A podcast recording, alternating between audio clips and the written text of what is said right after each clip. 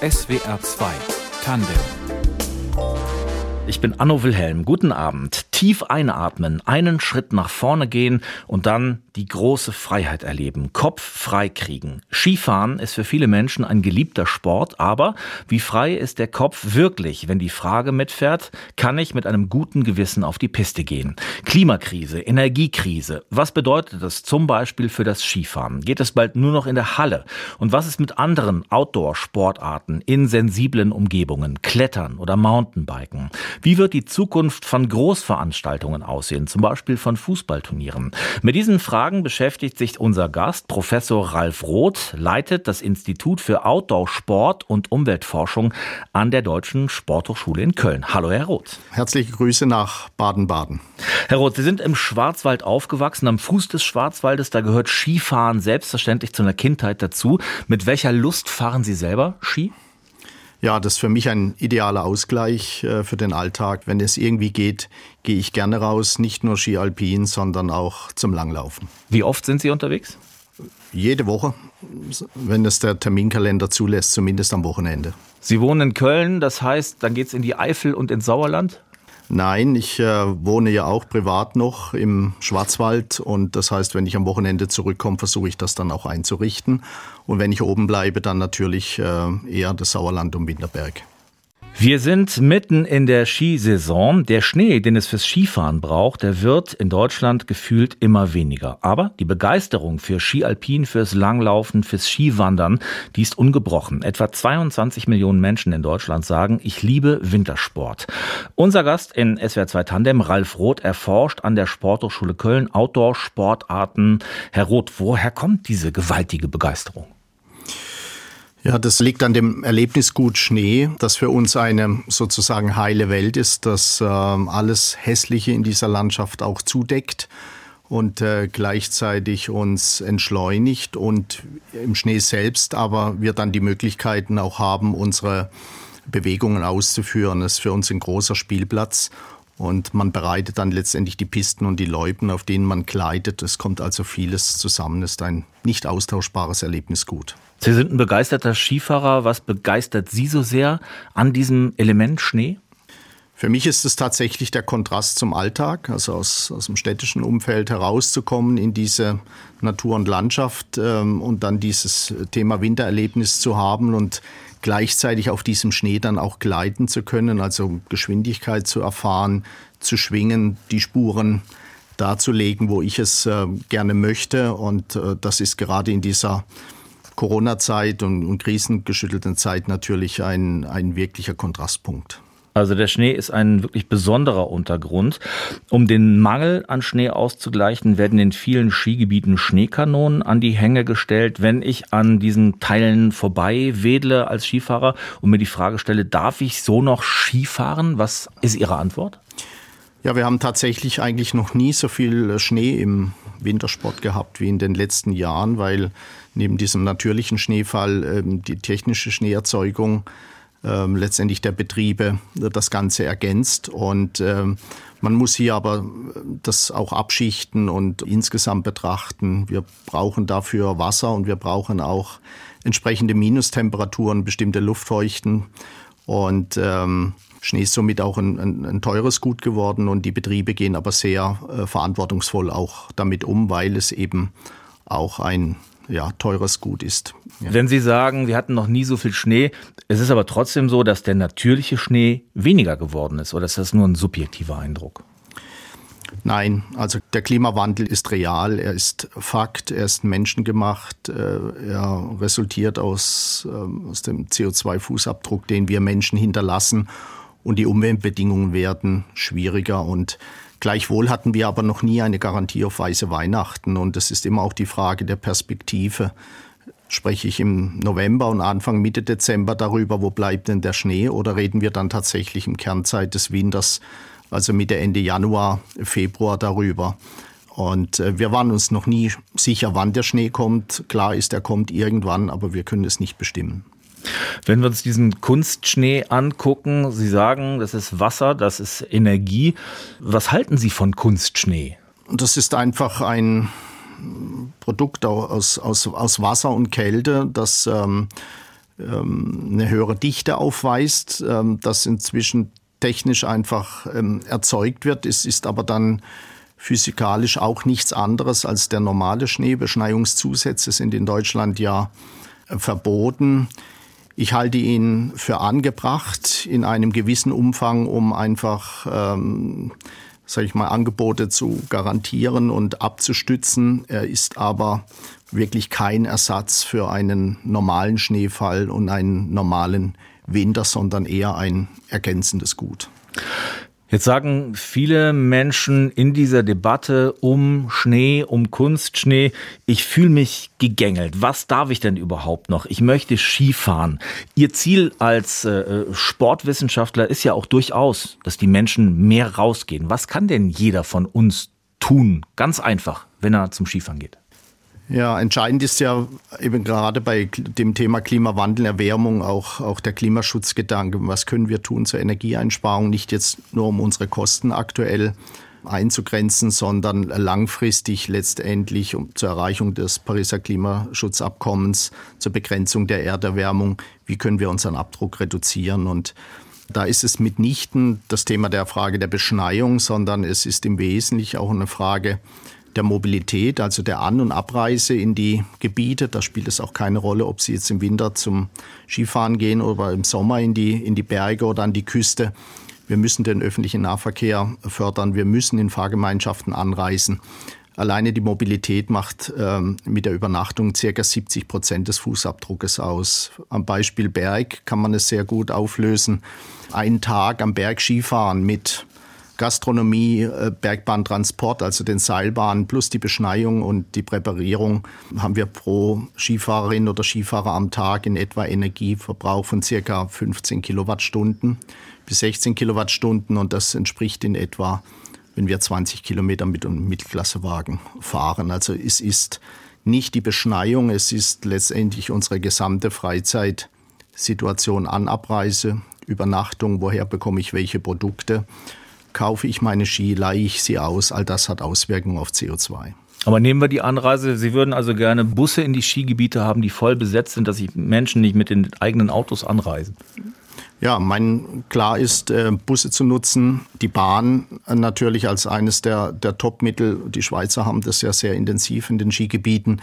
Dann aber nicht oft fahren, sondern wenn man fährt, dann vielleicht vor Ort auch länger bleiben. Destination heraussuchen, wo ich über die Tage, wo ich als Urlauber dort bin, dann eben auch äh, den Pkw nicht mehr brauche, sondern dort öffentliche Nahverkehre und Shuttlesysteme sind. Ähm, oder eben einfach gemeinsam letztendlich ähm, im Fahrzeug anreisen. Nehmen wir das Beispiel von Freiburg auf den Feldberg hinauf. Ähm, da macht es äh, durchaus Sinn, in Fahrgemeinschaften hochzufahren, wenn wir ein oder zwei Personen mehr im Fahrzeug haben, dann haben wir unseren CO2-Fußabdruck schon um 30 bis 50 Prozent reduziert. Wenn wir solche Skiabhänge im Sommer angucken, dann sieht man, was das für tiefe Einschnitte in die Natur sind. Werden überhaupt noch neue Skigebiete ausgewiesen? Nein, in der Gesamtbilanz haben wir einen, einen Rückgang an, an Pistenflächen. Das lässt sich, äh, so wie Sie sagen, ja sehr gut darstellen, weil ein Großteil unserer Skipisten eben im, im Waldgebirge liegen, in, in Waldräumen liegen. Dafür wurden in den 70er Jahren auch Rodungen durchgeführt und, und Pistenbau betrieben, teilweise zusammen mit der Landwirtschaft. Die Flächen werden im Sommer ja auch äh, von der Landwirtschaft genutzt. Aber die Zeiten sind ähm, letztendlich vorbei. Es gibt hier und da noch Arrondierungen und minimalste Erweiterungen, aber in der Regel sind das Modernisierungen im Bestand und keine Zuwächse. Bedeutet das denn, dass auf Dauer die Skihalle die wirkliche Alternative wird?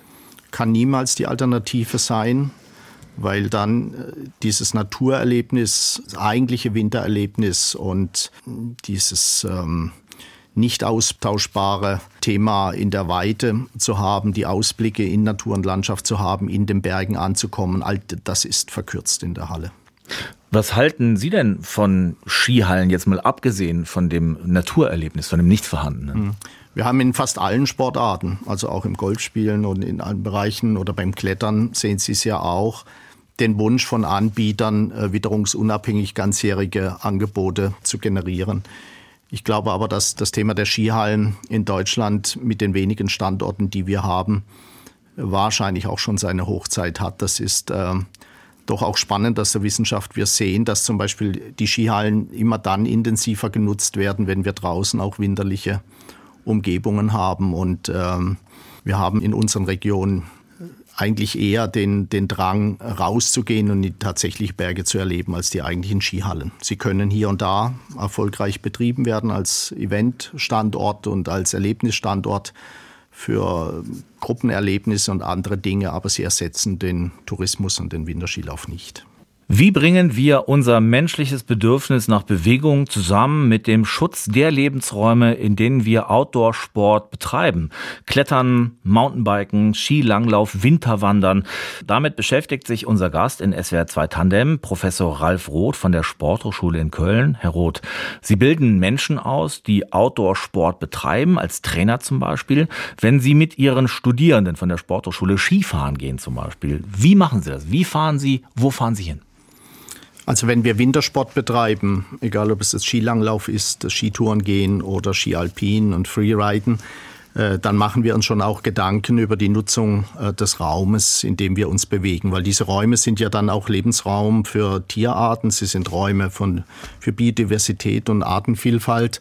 Und das gehört bei uns zu diesem sogenannten Thema der, der Lenkung, der Besucherlenkung. Wir sollen oder wir wollen letztendlich die Räume dort nutzen und zu Zeitpunkten nutzen, wo unser, unsere Auswirkungen eben äh, minimal sind. Und im Übrigen Skipisten, das Thema, das wir jetzt hatten, oder Skilanglauf oder eben auch das Winterwandern werden auf ausgewiesenen Wegen durchgeführt und genau die Lage dieser Wege und die Führung dieser Wege entscheidet letztendlich, ob die Lebensräume äh, zerschnitten werden und ob ausreichend Ruheräume sind, also beispielsweise für Tierarten, die gefährdet sind, wie die wie Raufußhühner, also das Auerwild beispielsweise im Schwarzwald. Machen wir es ganz konkret. Die Skilangläuferin, der Skilangläufer, die gleiten durch den wunderschönen Wald auf der, auf der Loipe und nicht weit entfernt ist eben ähm, Wild, das, das seine Ruhe braucht um diese Jahreszeit. Nehmen denen die Konflikte zwischen Naturschutz und Sporttreibenden zu? Bei den Sportarten, die sich, die fixiert sind auf bestimmte Angebotslinien, wie jetzt eine Loipe, haben wir keine Zunahme, weil die Tierarten können sich sehr, sehr gut darauf einstellen, dass dort die Loipe läuft und letztendlich hier das Wohnzimmer oder das Lebensraum äh, des Tieres ist. Wenn wir uns aber wegbewegen von diesen Linien, von ausgewiesenen Wegen, das gilt dann auch fürs Mountainbiken im, im Sommer und anderen Bereichen, dann sind es tatsächlich Störungen in diesen Lebensräumen und das führt zumindest dazu, dass die Tiere in ihrem Verhalten unterbrochen werden, dass sie vielleicht äh, keine ausreichende Essungszeiten haben, also nicht ausreichend Nahrung aufnehmen können oder dass sie gar flüchten müssen. Und das ist beispielsweise im Winter natürlich tragisch, wenn bei diesen kalten Temperaturen, bei hohen Schneelagen äh, die Tiere flüchten müssen, dann haben die sehr hohe Energieaufwendungen und äh, das kann dann eben auch ähm, negative Folgen haben. Insofern klare Aussage an die Studenten auch, die Linien werden fixiert, wo man geht, zu welchem Zeitpunkt und daraus versuchen wir, die Lebensräume so wenig wie möglich äh, zu tangieren. Dieser Konflikt zwischen Sporttreibenden und Naturschützern, der wird gefühlt heftiger. Gibt es generelle Lösungen oder muss man immer die Einzelfälle angucken in diesen Konflikten? Also wir haben das Gefühl, dass sich in den letzten 20 Jahren eher verbessert hat. Mhm. Gleichwohl haben wir jetzt neue Aktivitäten draußen, die wir so früher nicht kannten, wenn Sie an das Geocaching denken, wo eine Art Schnitzeljagd äh, draußen empfiehlt, aber auch Pilzsammler, die unterwegs sind, all die, die im Raum sind. Wir haben drei Ansätze dazu. Einmal brauchen wir in diesen hochwertigen Lebensräumen räumliche Planungen, also hier Vorranggebiet sozusagen für Tiere und Pflanzen anderen Bereichen Vorranggebiet für die Erholungs- und für die Sportnutzung.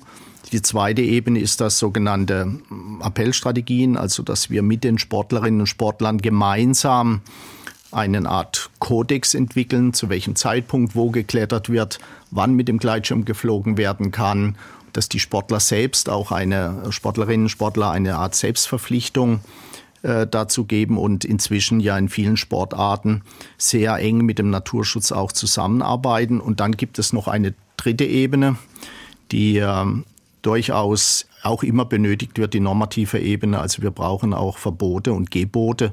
Beispielsweise in Naturschutzgebiete gibt es ja die klare Verpflichtung, eben nicht von Wegen abzuweichen. Und das muss dann auch kontrolliert werden. Habe Sie richtig verstanden? Sie sagen, eigentlich hat sich dieses Konfliktfeld eher entschärft in den letzten 20 Jahren. Was ist denn da besser geworden? Wo ist denn das Verständnis besser geworden? Viele der Menschen, die in unserer Gesellschaft aktiv sind, die sich draußen bewegen, haben, ein Großteil derer, tatsächlich ein positives Verständnis von Natur und Landschaft und sind auch bereit, die Dinge zu schützen und äh, sprechen sehr an auf eine sogenannte positive Lenkung, indem wir einfach gute Angebote machen, wo sie zufrieden sind. Und ähm, sie machen sich Gedanken darüber, wie sie das Ganze vernünftig machen können. Und dann haben wir aber nur noch letztendlich einen kleinen Teil an, an Sportlerinnen und Sportlern, die meinen, es ist sozusagen ihre eigene Sporthalle draußen. Sie bewegen sich im Raum, wie sie möchten. Sie sehen sich nicht als Gast in dieser Natur. Und das ist natürlich eine Fehleinstellung. Hier müssen wir aufklären. Hier müssen wir arbeiten. Das gilt im Übrigen insbesondere auch äh, für digitale Plattformen, die mir ja Wege vorschlagen draußen, dass wir dort auch über, über eine neue Digitalität und Aufklärung diese Menschen mitnehmen und auch, auch kommunizieren. Es ist immer eine Frage zwischen Wissen und Handeln. Ihr Institut hat ein Mountainbike-Handbuch für den Südschwarzwald entwickelt. Darin geht es darum, solche Tourismusregionen zu ja Ganzjahresdestinationen zu entwickeln. Wenn der Schnee ausbleibt, wie kann es denn für solche Regionen dann zum Beispiel weitergehen, in denen ja Menschen oft vom Tourismus leben? In allen Regionen auf dieser Welt ähm, strebt man an, natürlich eher ein eine, eine ganzjährige Nachfrage zu haben, um auch Arbeitsplätze zu sichern und ähm, letztendlich diese, diese Wege zu gehen. Und das Grundprinzip ist letztendlich, wir sagen unseren Gästen, aber im Übrigen auch sehr stark unseren, unseren Einheimischen, also die in diesen Regionen ja wohnen, bewegt euch, ihr könnt zu jeder Jahreszeit kommen. Es gibt auch entsprechende Angebote. Das, damit werden wir auch unabhängiger beispielsweise von der, von der Schnee, vom, vom Schneefall birgt aber eben neue Aufgaben, indem man dann sagt, okay, je nach Jahreszeiten mit und ohne Schnee gibt es bestimmte Angebote und wir brauchen dafür sozusagen auch ein, ein räumliches System, eine Vorstellung und so ein Beispiel ist dann eben über das Mountainbike-Handbuch, äh, wo wir bestimmte Linien ausweisen, praktisch für Mountainbike-Strecken. Da wird aber dann vorher geklärt, ob es, ob es dabei ein Auerwildschutzgebiet ist, wie wir im Bereich Naturschutzgebiete bei bestimmten Lebensräumen durchgehen. Und dann wird das fixiert und ähm, letztendlich ausgewiesen und auch kontrolliert über Infrarotlichtschranken und andere Dinge, ob die Sachen angenommen werden. Und werden sie angenommen? Verteilt sich der Tourismus im Südschwarzwald inzwischen anders? Kommen mehr Menschen dann auch im Sommer? Das wird sofort angenommen. Sie steuern praktisch über Angebote die Nachfrage, ob das die Mountainbike-Themen um Freiburg jetzt sind, das Angebot am, am Rosskopf und andere Bereiche oder ob das Loipen sind oder allein die Entwicklung im, im, Wandersektor. Wenn Sie gute Produkte und Angebote haben, nehmen die Leute das sehr gerne an und da reicht auch ein einfacher Zaun einer, einer Weide für Viehwirtschaft, um abzulenken und äh, die Menschen nicht in Bereiche zu führen, die eben sehr hochwertig sind. Es wäre zwei Tandem. Wenn Spitzenathletinnen und Spitzenathleten Fußball spielen oder bei Olympia gegeneinander laufen oder schwimmen, dann hat das immer noch eine große Anziehungskraft, die an Fernsehquoten ablesbar ist. Die Fußball-Weltmeisterschaft in Katar, die hat gerade auf vielen Ebenen für harte Kritik gesorgt.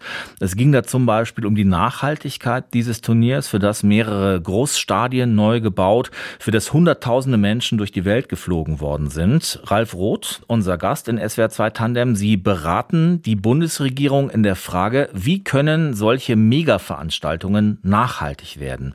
Wie können sie dann? Was werden die wichtigsten drei Punkte sein, sag ich mal? Ja, es ist tatsächlich eine Herausforderung, auch in Deutschland. Wir blicken ja immer gerne nach Katar oder nach Peking und ähm, sagen, wie es gemacht werden sollte. Und dafür müssen wir es in Deutschland selbst natürlich auch sauber hinbekommen. Und äh, da ist es tatsächlich so, dass es im Bereich der Nachhaltigkeit diese, diese drei Dimensionen gibt. Letztendlich die, die planetaren Grenzen, also den ökologischen Fußabdruck so gering wie möglich äh, zu machen. Das beginnt bei der Flächennutzung, bei Raum, bei der Frage Umgang mit Wasser regionalen Produkten, Essensabfällen, all diese Themen kommen dazu.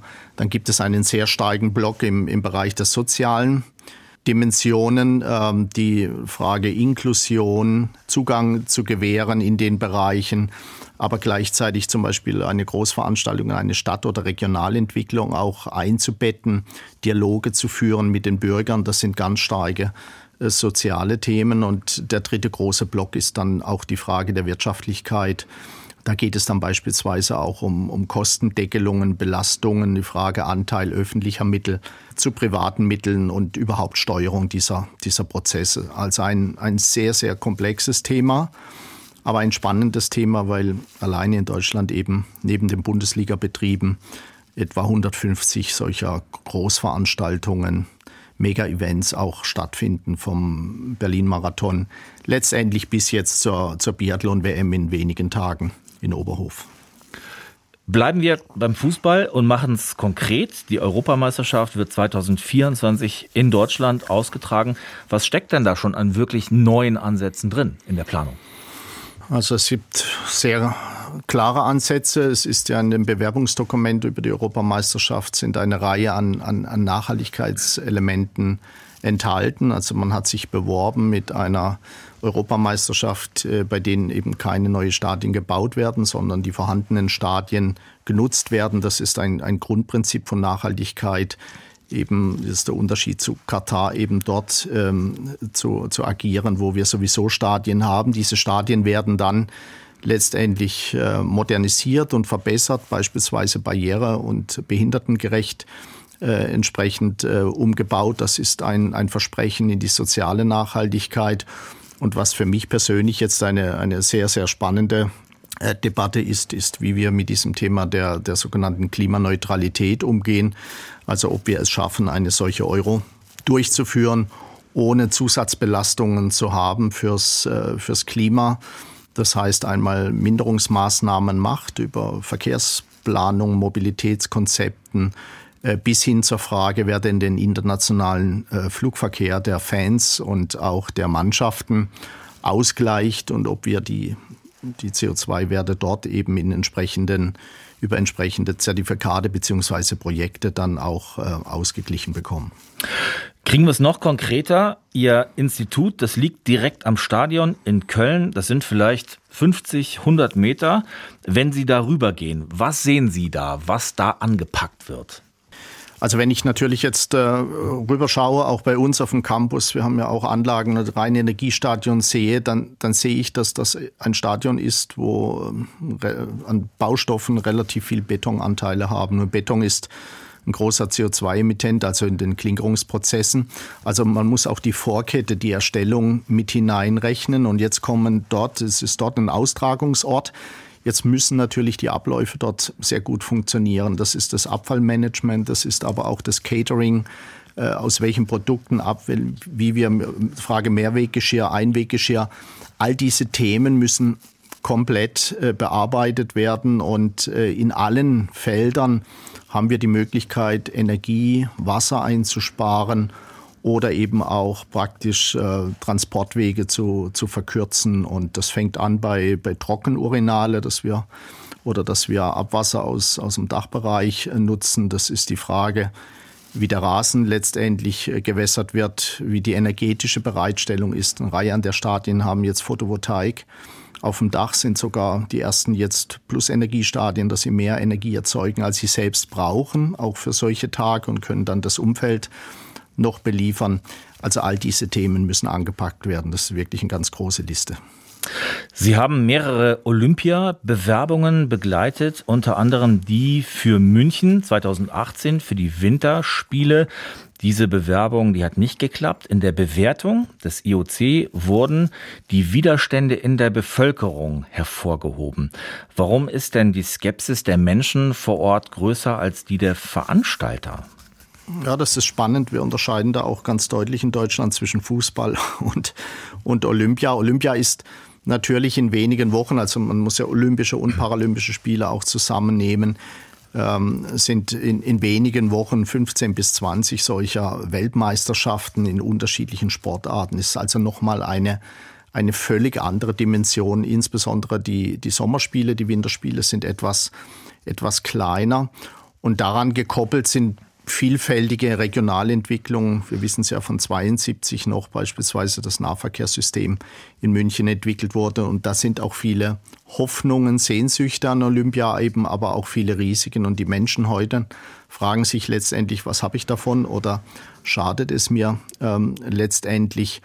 Und da gibt es ein paar Punkte, die in der Bevölkerung einfach äh, im Moment schwer zu vermittelbar ist. Das sind Sonderrechte des IOCs, teilweise intransparente äh, Prozesse. Oder wir haben natürlich einen ein herausragend gutes ähm, Nachhaltigkeitskonzept gemacht. Äh, Flächen in Anspruchnahme, Neuflächen wäre maximal die Größe eines, eines Fußballplatzes gewesen. Wir waren komplett auf vorhandenen Anlagen. Aber da fehlt ein Stück weit dann auch trotzdem das äh, Vertrauen auch in die Politik, dass es so umgesetzt wird. Und ähm, wir müssen die Spiele so entwickeln, dass sie von der Kleidergröße sozusagen in die Länder passen und nicht, hm. und nicht internationale Standorts bei uns äh, umsetzen. Die Skiwettbewerbe sollten stattfinden in Garmisch-Partenkirchen. Da haben die Bauern gesagt, wir geben unsere Felder nicht her. Wie haben die das begründet? Ja, das ist jetzt sehr spannend. Jetzt ist ja in wenigen Tagen wieder, wieder Weltcup in Garmisch mhm. und es gab auch eine Bewerbung um eine WM. Aber während Olympia ticken dann einfach die Uhren etwas anders und es ist natürlich auch so, dass es durchaus ist ja, äh, Olympia ist ja auch keine Naturschutzveranstaltung, dass es natürlich einen Impact und, und Auswirkungen hat, äh, die man dann ausgleicht. Das wird dann auch entsprechend verhandelt. Aber da ist es tatsächlich so gewesen, dass wenige Grundbesitzer sich da ein Stück weit gewehrt haben und äh, dass insgesamt diese Stimmung dann so war, dass eben auch wenige Prozent in der, in der Mehrheit dann letztendlich die, diese Spiele so in der Form abgelehnt haben. Und dafür müssen wir arbeiten, müssen letztendlich die Einstellung der Bevölkerung dazu versuchen zu ändern. Und ähm, es wäre schon auch wichtig, weil die Begeisterung für Olympia ist da. Auch für Katar haben wir jetzt gute Einschaltquoten, äh, aber bitte nicht mehr im eigenen Land. Das kann keine deutsche Haltung sein. Also Sie sagen, das Ereignis muss ins Land passen. Das Land darf nicht passend gemacht werden. So verstehe ich Sie. Ja. Was ist denn die Funktion solcher Großereignisse? Wie sinnstiftend sind die denn heute noch? Also im, im Bereich äh, des Kinder-, Jugendsports, der Aktivierung der Gesellschaft sind die sehr sinnstiftend. Wir haben mit solchen Ereignissen eine enorm hohe Begeisterung der Bevölkerung. Auch alle Umfragen zeigen, dass äh, ganz viele Bürger eben äh, solche Veranstaltungen wollen, Teil sein wollen und auch gerne hingehen. Und an ein solches Projekt ähm, werden dann oft ja auch Entwicklungen im Sport oder in, Regionalentwicklungen äh, gekoppelt. Das heißt, dass diese Veranstaltungen können letztendlich auch Treiber sein für, für Sportentwicklung und Regionalentwicklung bis in den Schulsport hinein. Und für unsere Athleten ist es natürlich, Athleten und Athleten ist es natürlich auch extrem wichtig. Hat eine große Bedeutung in Deutschland, der Sport mit, mit 27 Millionen Bürgern in den, in den Vereinen und letztendlich ist der olympische Gedanke der darüber stehende und es wäre schon wichtig, äh, den Kindern und Jugendlichen diese Ziele und diese Werte von Olympia auch mitzugeben, aber eben in diesem Format, wie wir es gern als Gesellschaft haben. Ralf Roth ist unser Gast in SWR 2 Tandem. Er forscht an der Deutschen Sporthochschule in Köln über Outdoor-Sportarten und den Raum, in dem diese Sportarten betrieben werden. Herr Roth, Sie haben in Freiburg Forstwissenschaften studiert. Schwerpunkt, jetzt kommt's, Sportaktivitätsbezogene Raumnutzung und Wildökologie. Das ist ein etwas ja, sperriger Titel. Wie übersetzen Sie den? Ja, ich habe damals beim äh, Studium selbst äh, für mich ähm, geklärt, dass ich mich sehr darüber interessiere, wie, wie der Wald sich weiterentwickelt und wie die Erholungsnutzung im Wald letztendlich erfolgen kann als ganz wichtiger Raum. Und das zweite große Thema sind die Wildtiere und die Wildökologie. Ähm, also die Frage der Lebensraum von Tieren und wie letztendlich Sport äh, zur Erholung im Wald funktionieren kann, ohne äh, diese Lebensräume zu gefährden. Sie wollten eigentlich Förster werden. Ich wollte, ich habe Forstwissenschaft studiert. Ich wollte nicht direkt äh, Förster werden, also im, im klassischen Staatsdienst, aber mich im Weiteren dort im Bereich der Forstwissenschaft, beispielsweise eben der Landespflege, der Gesamtentwicklung des Raumes, der Multifunktionalität beruflich einbringen. Aber der Wald berührt Sie schon ganz besonders. Das ist Ihr Ort. Der Wald ist tatsächlich mein Ort, auch die Waldgebirge, also die Mittelgebirgen, ob das jetzt das Sauerland, die Eifel, Nationalpark oder eben auch auch der Schwarzwald ist, weil sie die Gesundheits- und Erholungsräume der Zukunft sind. Wir haben über eine halbe Million Kilometer Waldwege in Deutschland und das sind die Räume, die Sie von Baden-Baden, Freiburg, aber auch Köln, Kottenforst, egal wo, letztendlich nutzen können und das sind ganz wertvolle Räume für die Menschen. Sie haben Ende der 80er, Anfang der 90er Jahre studiert. Da war das Thema Nachhaltigkeit noch lange nicht so groß wie heute. Was hat Sie denn als jungen Menschen daran interessiert?